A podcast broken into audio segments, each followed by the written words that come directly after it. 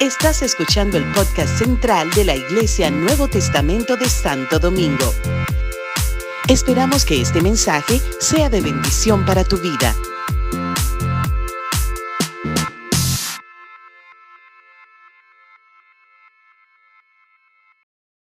Así que, mi amor, si quieres acompañarme, esta es tu oportunidad.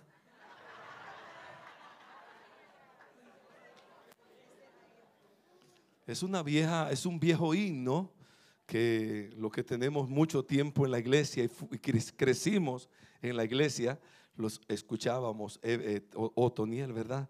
Para este tiempo, en el monte Calvario. En el monte Calvario.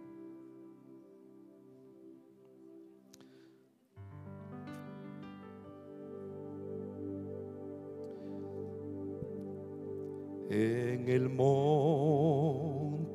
Calvario estaba una cruz, emblema de afrenta y dolor.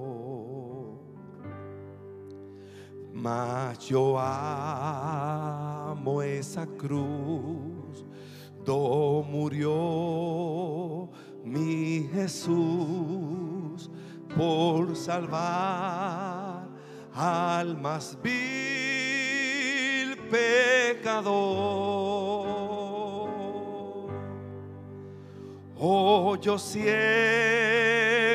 amaré esa cruz en sus triunfos mi gloria será. Y algún día en vez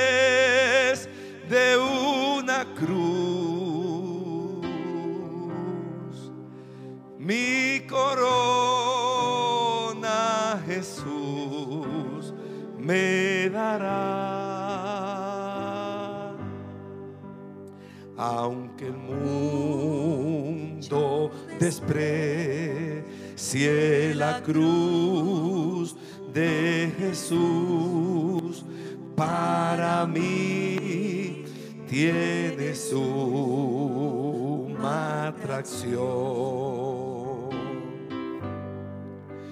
Pues en ella llevó el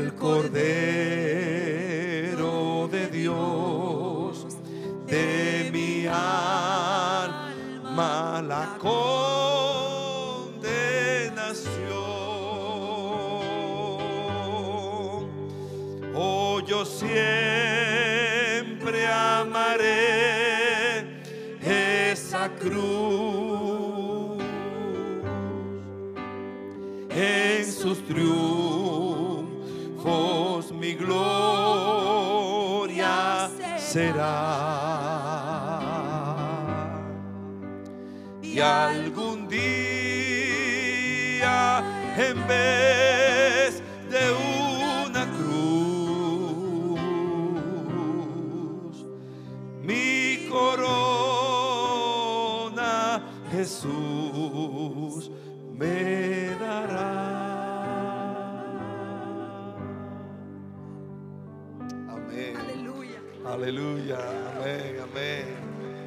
Siempre fiel Ay, a la ay, cruz de ay. Jesús.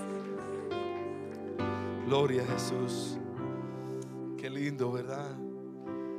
Qué lindo. La cruz de Cristo. Gracias. Gloria a Dios. Hoy quiero hablarle el mensaje de la cruz. Le he llamado a esta prédica de esta mañana. El mensaje de la cruz. La cruz representa dureza, muerte atroz, muerte terrible. Fue la, el, símbolo de, como decir hoy, la silla eléctrica para la gente, para la sociedad romana.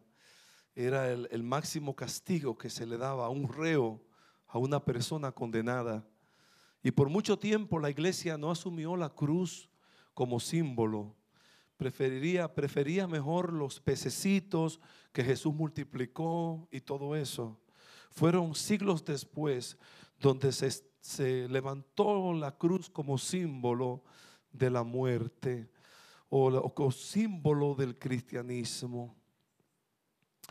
Y hubo, eh, tanto los padres de la iglesia, los apóstoles, eh, eh, la gente que escribió del, el Nuevo Testamento y aún profetas que escribieron antes hablaron bien claro del significado de la cruz, de lo que Cristo hizo y padeció por nosotros.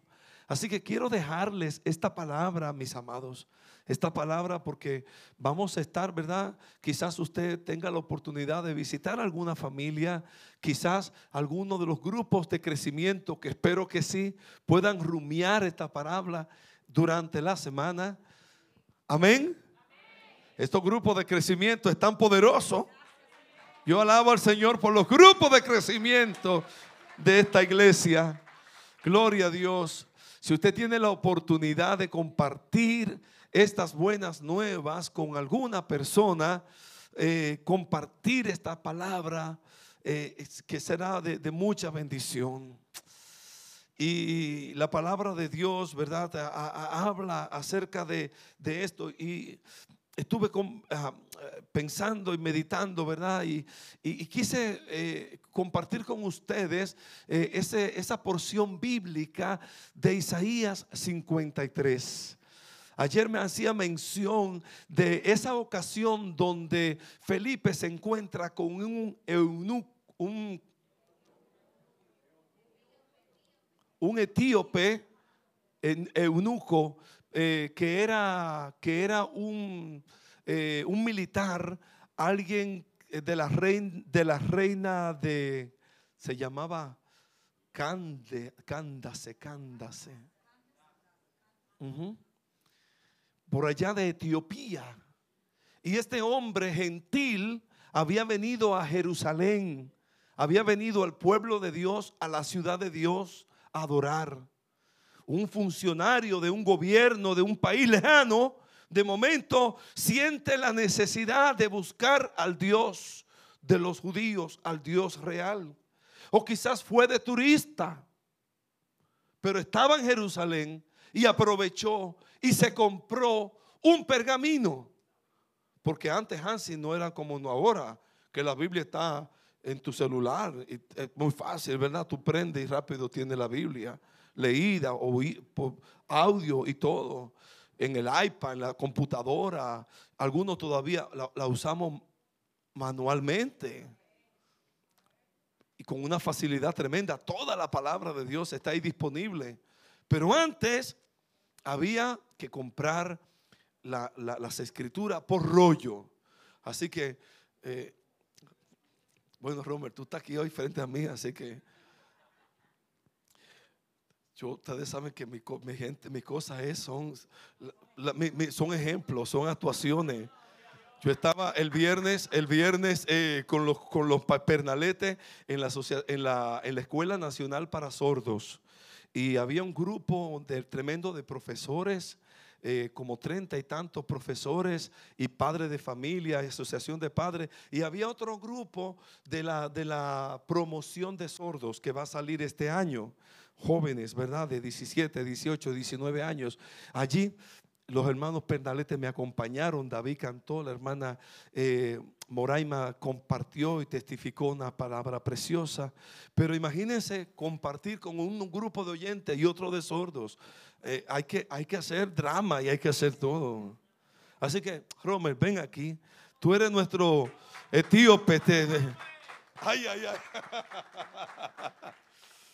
Dice la escritura que el etíope compró el pergamino y iba en su carro. ¿Tú viste el burrito? ¿Eh? Iba en su carro, iba en su carro en el desierto. Iba en su carro en el desierto solo. Iba leyendo. Bueno, quizás habían quien le guiaba el carro. Porque él iba con su rollo abierto. Y de momento el Espíritu, imagínate tú, yo soy Felipe, tú eres el etíope. De momento el Espíritu trasladó a Felipe y lo puso al lado del carro del hombre. Y el hombre estaba leyendo el libro. Y lo que leía es lo que vamos a leer ya mismo. Y dice la escritura que él iba leyendo del profeta Isaías. Iba leyendo como cordero. Fue eso, Romer. Como cordero fue llevado al matadero y como delante de sus transquiladores no abrió su boca. Eh, quien eh, herido fue por nuestras rebeliones, molido por nuestros pecados. El castigo de nuestra paz fue sobre él y por sus llagas fuimos nosotros curados. Dice la escritura que Felipe se acercó al carro y le preguntó al etíope, hey, ¿entiende lo que lees? ¿Sabe qué le dijo el, Felipe, el etíope? ¿Cómo voy a entender si no tengo quien me explique? ¿Quiere que me suba? Ven conmigo. Y se subió y ambos iban en el carro y comenzó Felipe a decirle de Jesús, no, porque el, el, el eunuco, el, etíope le pregunta, ¿y de quién dice él eso? ¿De, ¿De, él mismo o de algún otro? ¿Y tú no has oído hablar de Jesús? Jesús, el, Hijo de Dios, Dios encarnado, vino, se hizo hombre y habitó entre nosotros y murió en la cruz. Él fue el Cordero de Dios. ¡Wow! ¡Qué tremendo! Dice la escritura que el eunuco recibió tal convicción, Rommel, que mirando un laguito en el desierto, dijo, ahí hay agua. Ahí hay agua. ¿Qué impide que yo sea bautizado? Dijo él. Wow, Romer, qué convicción. Un hombre que nunca había oído del Evangelio, de momento siente la necesidad de ser bautizado. Oh Dios. Y él dijo, Felipe le dijo, si crees, si crees de todo corazón, bien puedes. Y dice que el, el etíope dijo, yo creo. ¿Cuánto creen? Yo creo que Jesús es el Hijo de Dios. Y descendieron ambos al agua. Y Felipe bautizó al eunuco, al etíope. Y de momento el Espíritu se llevó otra vez a Felipe.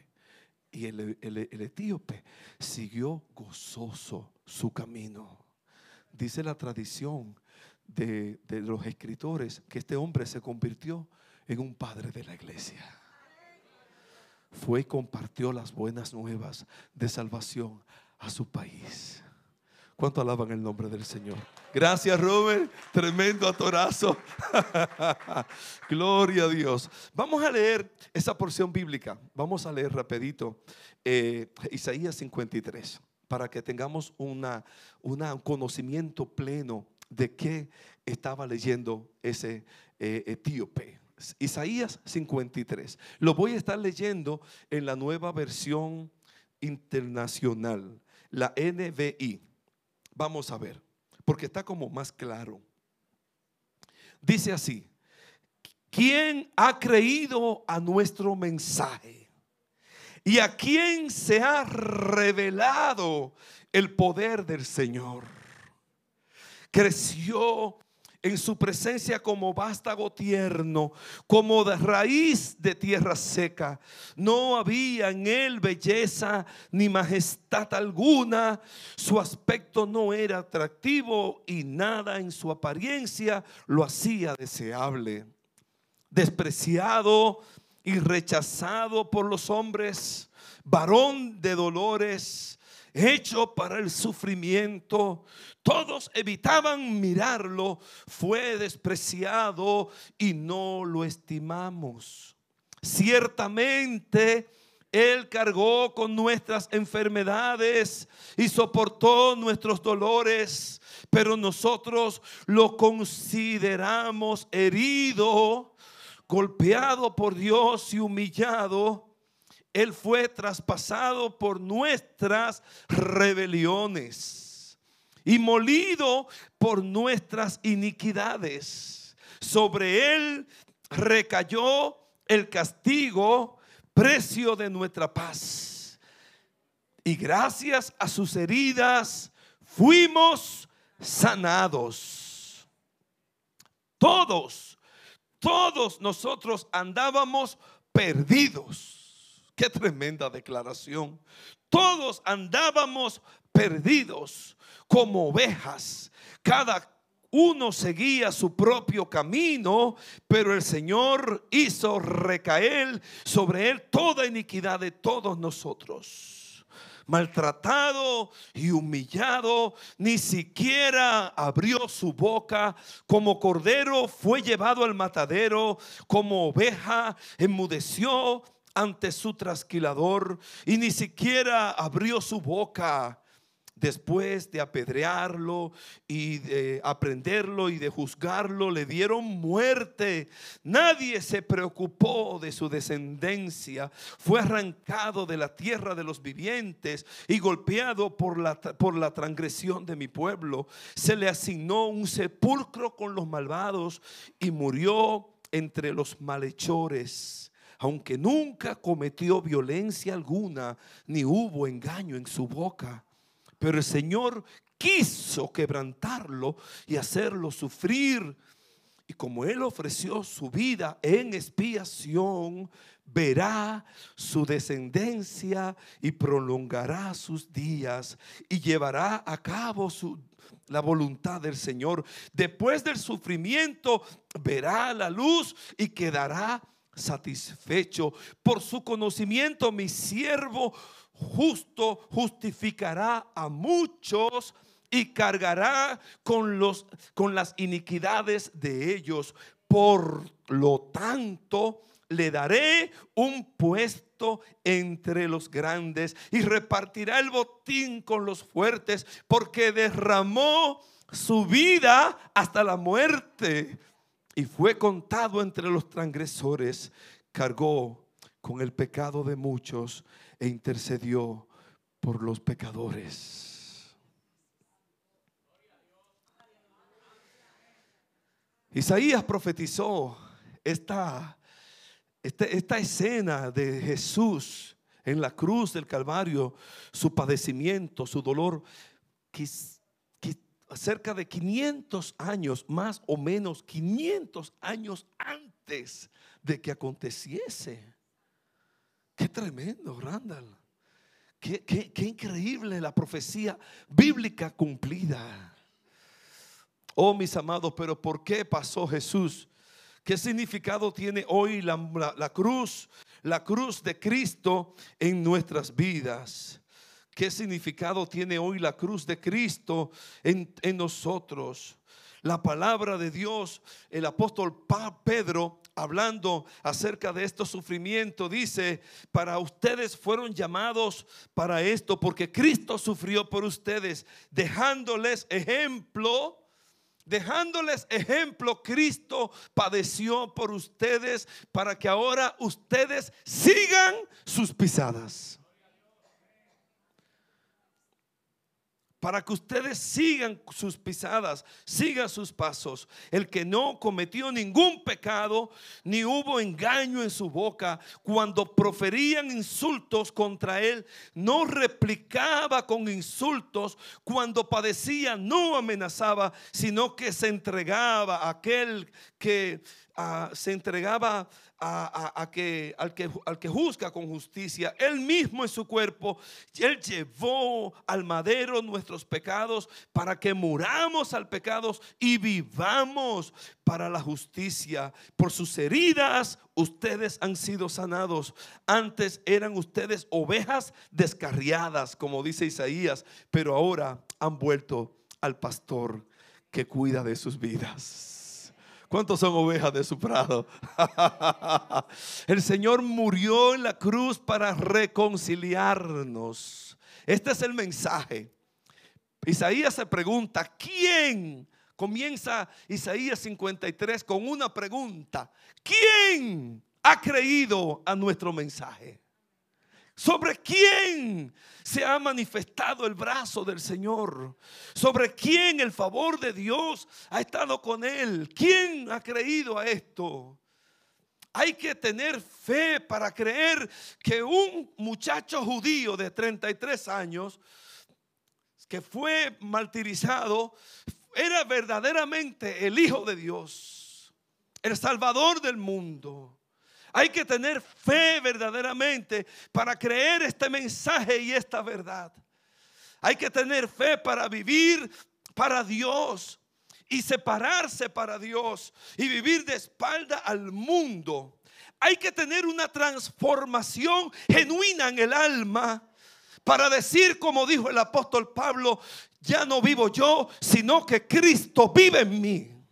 Y lo que ahora vivo en la carne, lo vivo por la fe del Hijo de Dios, el cual me amó y se entregó a sí mismo por mí.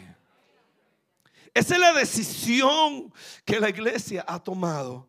Es la decisión que la iglesia ha tomado. La verdad es que a veces eh, nosotros como que eh, preferimos quizá predicar de las bendiciones, de las cosas buenas que tú vas a recibir. Y a veces llenamos nuestras prédicas, ¿verdad? Con ciertas ideologías y cierta psicología y ciertas cosas. La verdad, mis amados, es que el mensaje es este. El mensaje es este. Es simple, sencillo, que cualquier persona lo puede creer que Cristo murió por nuestros pecados.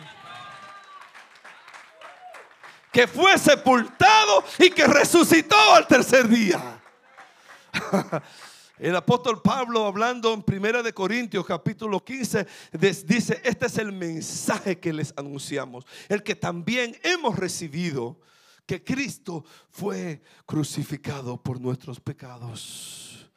La cruz dividió la historia en dos. Todos tienen que hablar de la cruz. Aún los incrédulos tienen que decir, antes de Cristo y después de Cristo. Quiere decir que el Señor vino y dividió, con la cruz dividió la, historia en dos. Esa cruz, eh, lo que pasó allí, su muerte, su sacrificio, de verdader, verdaderamente trajo una obra preciosa a nuestras vidas. Eso representa eh, la cruz. Eh, eso tiene relevancia. La cruz de Cristo tiene una relevancia eterna para nosotros. Porque significa que ya no somos pecadores, viles pecadores, destinados a la muerte, al infierno. Antes sí lo éramos, pero al venir Jesucristo y derramar su vida por nosotros y entregar su vida por nosotros, nos reconcilió juntamente con el Padre. El que no cometió pecado por nosotros, lo hizo pecado para que nosotros fuésemos justicia, justicia de Dios en él algunos beneficios, algunos beneficios que representa la cruz. Primero, representa el inmenso amor de Dios por nosotros. Cómo Dios nos ama. Un amor incondicional, de tal manera, dice Juan 3, 16, de tal manera amó Dios al mundo que ha dado a su Hijo unigénito para que todo aquel que en Él cree no se pierda, mas tenga vida eterna. El castigo que, que merecíamos, el, castigo que merecíamos, segundo, no fue, no, no, fue, fue, no fue dado el castigo que merecíamos. Y eso es, y eso es misericordia. Dios tuvo misericordia porque no nos dio a nosotros el castigo que merecíamos. Ah, ¿Conocen la diferencia entre misericordia y gracia, verdad? Gracia es el favor, el favor inmerecido. El favor que tú no mereces, Dios te da un, un regalo. A la gente que no merece nada, se le da algo. Eso es gracia. Misericordia es el castigo que merecemos es quitado. no lo recibimos. Pues Dios nos dio gracia y misericordia. Nos dio vida cuando no merecíamos nada. El Señor nos otorgó vida. Y el castigo que merecíamos no nos los da. Nos, nos, eh, omite del castigo eterno. Y por eso hoy podemos celebrar esa nueva, esa nueva vida, ese nuevo pacto en su sangre.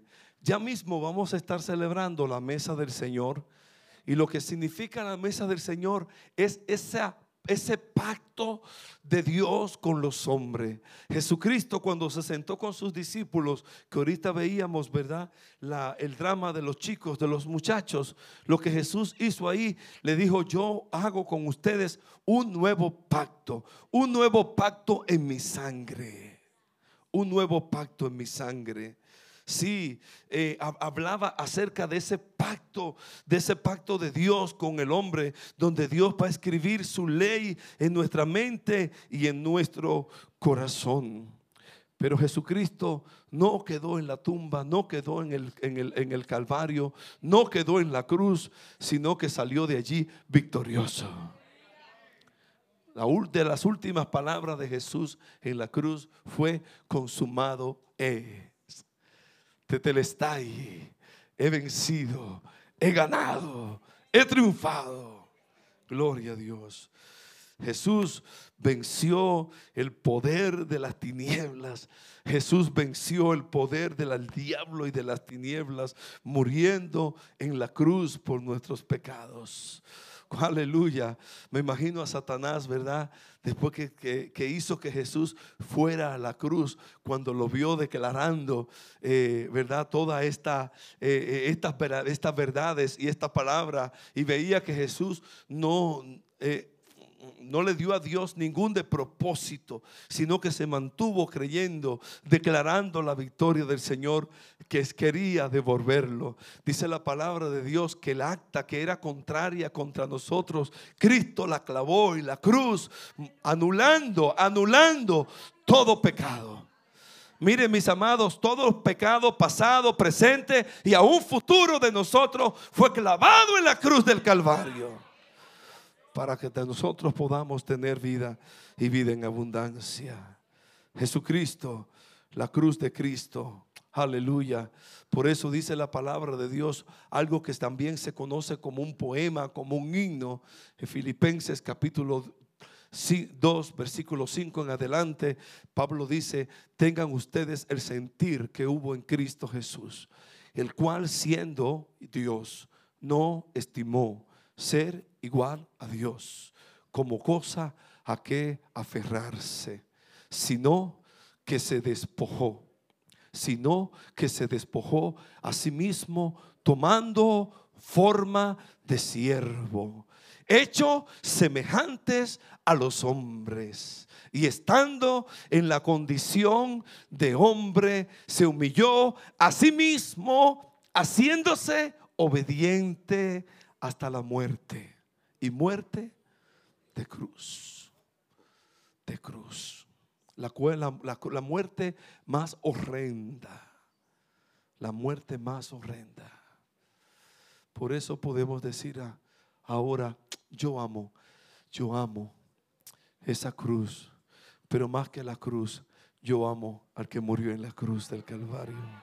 ¿Cuánto alaban el nombre del Señor? haciéndose obediente hasta la muerte y muerte de cruz, por lo cual Dios también le levantó hasta lo sumo y le dio un nombre que es sobre todo nombre, sobre todo nombre, para que en el nombre de Jesús se doble toda rodilla y toda lengua confiese que Jesús es el Señor. Para gloria de Dios Padre. ¿Me siguen ahí? gloria a Dios. Gloria a Dios que la palabra está viva en nosotros.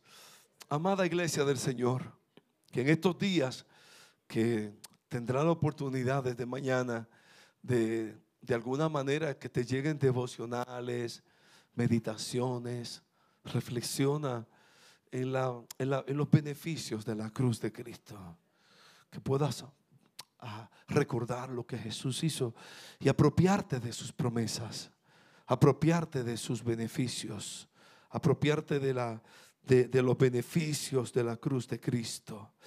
Oh sí, mis amados, qué bueno que podamos venir delante del Señor y reconocerle reconocerle como nuestro Dios, reconocerle como nuestro Señor y Salvador.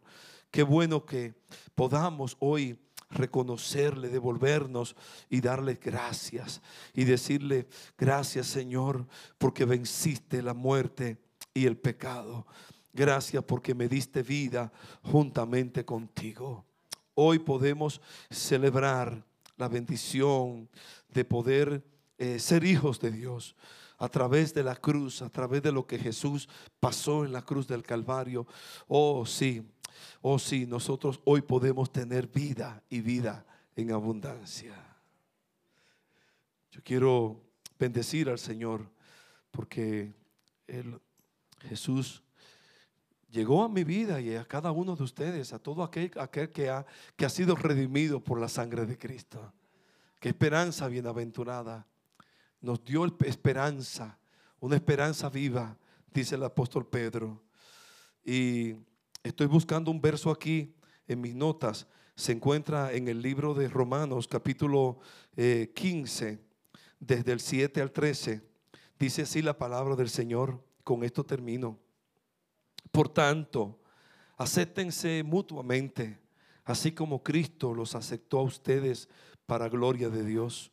Les digo que Cristo se hizo servidor de los judíos para demostrar la fidelidad de Dios, a fin de confirmar las promesas hechas a los patriarcas y para los gentiles, para que los gentiles glorifiquen a Dios por su compasión, como está escrito.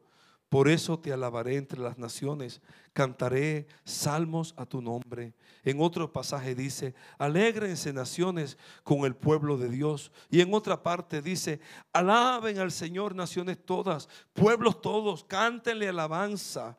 Y a su vez Isaí afirma, brotará la raíz de Isaí, el que se levantará para gobernar a las naciones, el, el, de los pueblos, en él los pueblos pondrán su esperanza, que Dios, que el Dios de la esperanza los llene, que el Dios de la esperanza los llene de toda alegría, de todo gozo y paz a ustedes que creen en Él.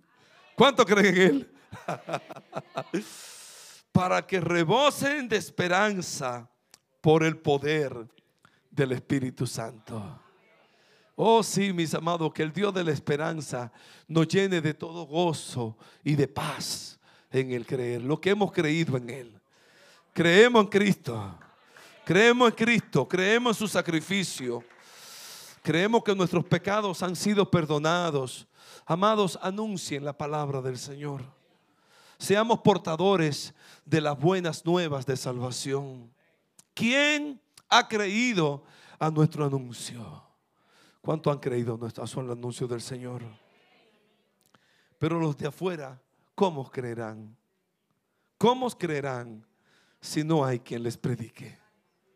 Damos gracias a Dios por el mover de la iglesia, saliendo afuera, saliendo afuera, predicando la palabra del Señor, atrayendo las vidas. Damos gracias a Dios por lo que están llegando a casa. Don Pedro, qué alegría verle, verle en la casa del Señor. Me he gozado con usted en estas últimas semanas. ¿Ah? Doy gloria al Señor por aquellos que están llegando a la casa, aquellos que están llegando a la casa, aquellos que están llegando a la iglesia.